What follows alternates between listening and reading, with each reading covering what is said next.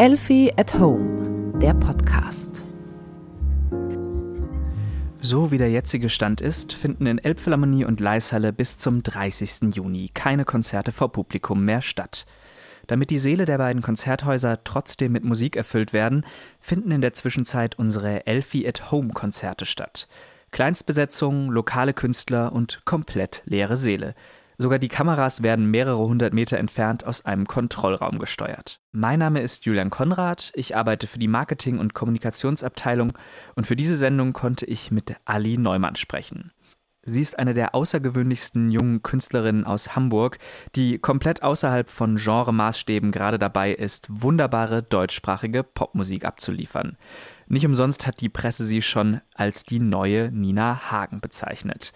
Sie hat für uns im kleinen Saal ein Elfie at Home Konzert aufgezeichnet. Ich habe sie zu Hause angerufen, wo sie mit ihren Schwestern zusammen wohnt und gefragt, ob sie denn noch klarkommt mit dem Social Distancing.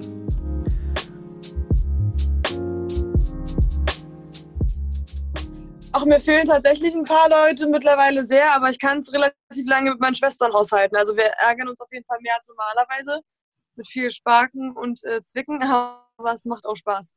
Ähm, ja, du wärst jetzt eigentlich so ungefähr zur jetzigen Zeit auch auf Tour. Wie ist das, diese Tour jetzt irgendwie ins Ende des Jahres verlegt zu haben? Ich bin sehr, sehr, sehr froh, dass ich die Tour auf Ende des Jahres verlegt habe. Also wir hatten relativ früh, ähm, als Corona gerade angefangen hat, einen Fall bei mir im eigenen Team. Ähm, da musste jemand in Quarantäne.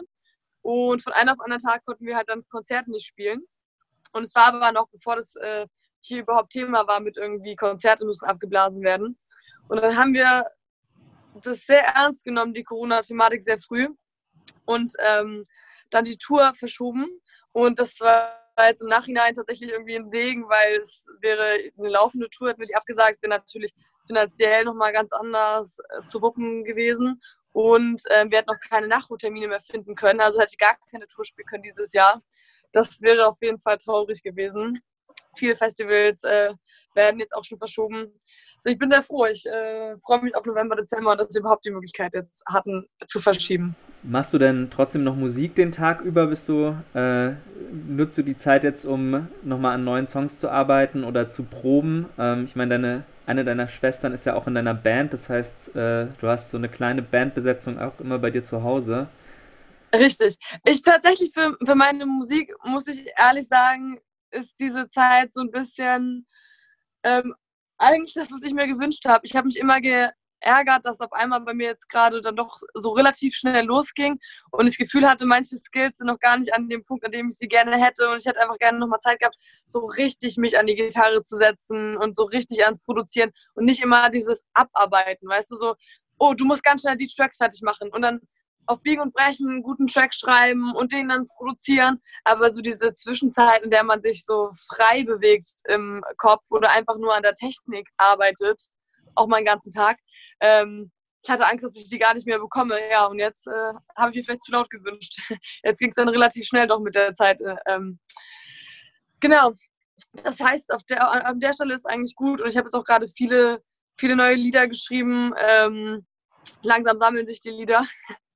Äh, ich hoffe, dass es bald auch zur Veröffentlichung kommt und dass wir da Wege finden, wie man auch in anderen Umständen veröffentlichen kann. Und ja, es, ist, es bleibt spannend. Spiegelt sich die Zeit jetzt auch in den Liedern wieder, die du, die du gerade schreibst oder woran du arbeitest? Oder kannst du das ganz gut trennen? Ja, jetzt gerade habe ich so ein ganz großes Bedürfnis nach äh, Nächstenliebe und nach ähm, Verantwortung füreinander in der Gesellschaft. Und das merke ich schon, dass sich das auch gerade in den Texten, ähm, an denen ich sitze, gerade ähm, sich beschäftigt. Und ich glaube auch grundsätzlich, dass es jetzt eventuell diese Phase auf jeden Fall eine, eine Lehrstunde auch für die Gesellschaft sein wird und dass, ähm, dass sich vielleicht auch äh, die Nachfrage nach Musik dadurch verändert. Ähm, vor allem aktuell, also ganz viel Musik, zum Beispiel Musik, die normalerweise auf Partys gehört wird oder gemeinsam irgendwie, äh, wenn du mit dem BMW durch die City cruist, die hat gerade gar keine Plattform mehr und ich bin mal gespannt, wenn wir jetzt alle wieder zusammenkommen, was wir dann an, an musikalischer Entwicklung alle gemacht haben. Mhm.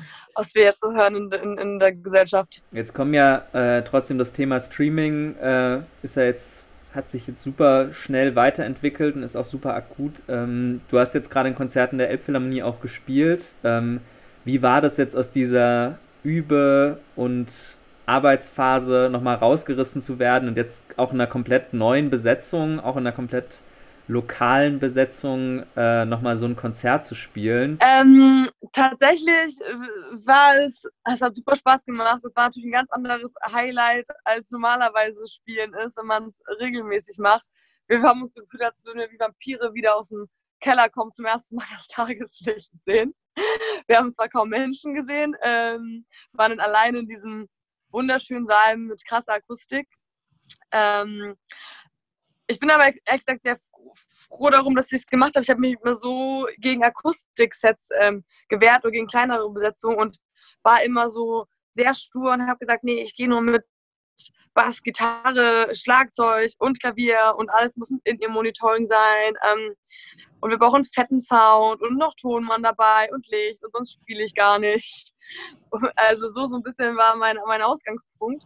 Und jetzt war ich notgedrungen, ähm, dazu, ähm, ja, dazu angetrieben, ähm, jetzt mal ein Akustikset zu probieren. Und es hat sich tatsächlich als etwas sehr, sehr Schönes herausgestellt. Und ich weiß gar nicht, warum ich mich die ganze Zeit so angestellt habe. Wie war das, das Gefühl, tatsächlich nur vor diesen Remote-Kameras zu spielen in einem komplett leeren Saal?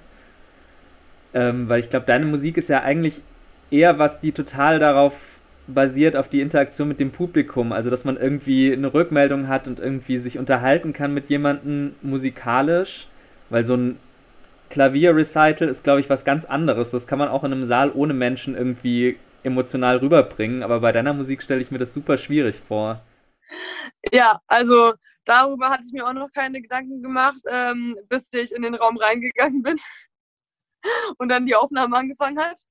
Und dann war erstmal natürlich der Schockmoment ein bisschen äh, groß dann doch und auch so die, die, emotionale Unbeholfenheit in der Situation. Mit wem rede ich? Weil ich bin auch so jemand, der auf der Bühne super viel redet und mit den Leuten schnackt und mir Leute aus dem Publikum irgendwie rauspick und mit denen Dialog gehe. Und auf einmal stehst du da mit der Kamera. Ja, dann habe ich einfach ähm, mit der Kamera geredet und mir vorgestellt, ich, die ganzen Leute sitzen da vor dem Computer. Es ist auf jeden Fall ähm, eine außergewöhnliche Situation. Man merkt dann auch, wie viele Dinge normalerweise ganz automatisch bei einem mit einer Bühne verknüpft sind. Und mit diesem, also auch dieses, diese große Erwartung, die man hat an Applaus. Also wenn es ausbleibt, fühlst du dich erstmal so, als hättest du irgendwie deinen Stuhl vergessen im Winter. Das fühlt sich ganz, ganz merkwürdig an. Ähm, obwohl man es ja tatsächlich vom Soundcheck oder sowas alles kennt, ne, auf Bühne zu spielen, ohne Applaus zu bekommen. Ähm, ja, war interessant zu sehen, wie, wie, wie man da automatisiert ist. Aber es geht auch ohne. Bist du denn jetzt auch gerade aktiv dabei, irgendwie dir selber Konzerte, Konzertstreams anzuhören? Ich meine, es ist ja total das Übergewicht an Streams. Alle Konzerthäuser der Welt machen irgendwie ihre Streams. Bist du da, äh, versuchst du da irgendwie mitzuhalten oder genießt du es jetzt gerade auch so ein bisschen komplett Abstand zu nehmen von dieser ganzen Konzertlandschaft? Ich habe ein paar Streams reingehört und äh, mich auch darüber gefreut, aber ich habe jetzt auch noch ehrlich gesagt relativ viel zu tun und bei mir hat Corona jetzt nicht viel mehr Zeit, die ich mir jetzt so für private Sachen oder Spaß jetzt äh, reinziehe, gegeben. Ähm, ich habe nur immer das Gefühl, äh, sozusagen unter Strom zu stehen, auf jeden Fall, was Songwriting angeht. Und bin ja auch gerade viel ähm, beschäftigt mit ähm, meinem, äh, meiner ehrenamtlichen Arbeit für Hilfs.ev. Und das hat jetzt gerade doch auf einmal die Kalender ziemlich äh, gefüllt, weil es ja gerade überall ähm, auf den Straßen Probleme gibt, die Versorgungsketten fallen weg und ähm, für die Bedürftigen und für die Obdachlosen.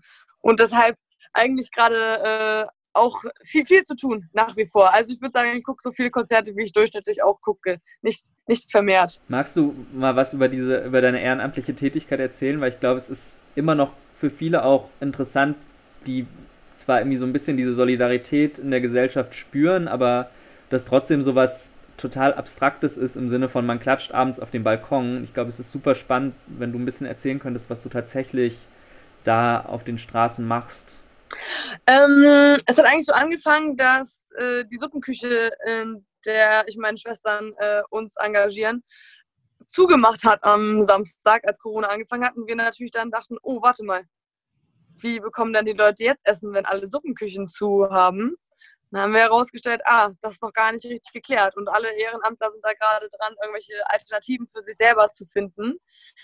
Ähm, und natürlich ähm, ganz viele Ehrenamtler, aber auch die selber zur Risikogruppe gehören. Es sind ganz viele Rentner, vor allem die, die regelmäßig sich ähm, beteiligen, die fallen alle weg. Also Menschenversammlungen äh, sind ja auch nicht mehr möglich. Das heißt, so diese ganz normale Struktur konnte nicht mehr aufrechterhalten werden. Ähm, das ist natürlich ein Problem. Und dann sind auch die Gelder der Obdachlosen auf den Straßen weggefallen, dadurch, dass keine Pfandflaschen mehr da sind, dadurch, dass halt so Straßenspenden äh, stark reduziert sind. Und dann haben wir versucht, jetzt Wege zu finden, so Alternativen. Und äh, mit Lebensmittelgutschein ähm, haben wir das jetzt eine Zeit lang überbrückt ähm, und verteilen die nach wie vor. Da können wir sozusagen relativ steril was rausgeben, also eine desinfizierte Gutscheinkarte für Lidl, ähm, ohne damit jetzt die Leute zu, ähm, zu, zu, zu, zu gefährden mit der Corona-Infizierung. Und sonst haben wir noch äh, Spenden selber generiert, indem wir unsere Kleiderschränke ausgemistet haben und alles auf Kleiderkreisel ver versteigert, verkauft. Und sonst versuche ich gerade noch ein bisschen jetzt die Maskenproblematik ähm, mit anzugehen. Ich habe da jemanden kennengelernt, Chris Wartan, ein äh, super Typ und ähm, der hat äh, normalerweise produzieren die Sachen, mit denen die Airbus beliefern und äh, die haben mit ihrer Produktion umgestellt auf Mundmasken mhm. und nähen da jetzt fleißig und dann haben wir noch Näherin aus dem Schauspielhaus, die nähen zum Beispiel ganz viele Sachen und ich versuche jetzt so ein bisschen zu verteilen an, ähm, eigentlich war es geplant an, an so ehrenamtliche ähm, Vereine, die zu verteilen, damit die weiterarbeiten können. Und jetzt ein bisschen größer geworden. Jetzt haben wir auch teilweise Altenheime, Kinderhospize, ähm, Blutspende, äh, ähm, ähm, solche Dinge, Dialysestation mit äh, Mundschützen äh, ausgestattet. Wir haben auch von Shibo ein paar tausend Filter bekommen, die liefern wir mit. Da kann man einfach sich Mund, äh, Kaffeefilter in den Mundfilter reinmachen. Vor allem jetzt im Gesundheitssektor, wo nochmal extra Schutz auf jeden Fall äh, geboten sein sollte. Ja, und das versuche ich gerade sozusagen so ein bisschen zu machen. Einfach zu gucken, wie kann ich wie kann ich ein bisschen helfen? Hast du denn irgendwelche Tipps, jetzt besonders hier im Raum Hamburg, äh, wo, man, wo man sich melden könnte? Weil ich glaube, es ist halt einfach dieses Thema, dass man persönlich halt einfach dieses Thema mit der Risikogruppe und auch das Thema mit, äh, mit einfach der Selbstisolation, dass man persönlich wahrscheinlich schwierig helfen kann. Ähm, welche Tipps hast du da, wo, wo äh, sollte man sich hinwenden? Ähm, tatsächlich, glaube ich, gibt es keine generellen Tipps. Die Situation verändert sich da auch immer. Also ähm, viele sind gerade bedient. Es gibt auf jeden Fall gerade super viele Angebote vom Ehrenamt. Und Problem ist tatsächlich eher noch die Schutzmaßnahmen oder dass wir jetzt noch keine Form haben, wie wir uns richtig zusammen äh, tun können, um wieder eine Suppenküche zu öffnen. Also das Problem ist nicht so richtig die Mannskraft, sondern auch gerade viel der Schutz. Ähm, aber Spenden kann ich nur sagen, ist natürlich gerade super wichtig wer Lust hat, kann auch gerne mal der Stadt einen Brief schreiben und sagen, hallo, da gibt es ein Problem, dass wir da grundsätzlich ein bisschen ähm, einfach immer darauf aufmerksam machen, immer ein bisschen Druck machen, dass da auch was passiert. Also es passieren auch super schöne Dinge. Zum Beispiel Biederland hat geöffnet, da können jetzt ähm, einige Obdachlose duschen. Der Gubanio-Duschbus durfte wieder ein paar Leute reinlassen. Ähm, ja, es gibt schöne Dinge, das macht auch Hoffnung, das zu sehen. Und so langsam hat sich das Ehrenamt strukturiert und eigene Alternativen geschaffen. Aber es ist noch ein langer, ein langer Weg, bis alle sich vor Corona schützen können.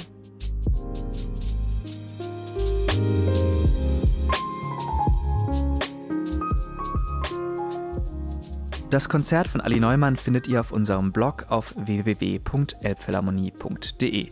Und obwohl es nicht in Relation mit der Arbeit steht, die Ali Neumann und ihre Schwestern für die Hamburger Obdachlosen machen, auch die Elbphilharmonie hat mittlerweile einen Hilfsfonds eingerichtet.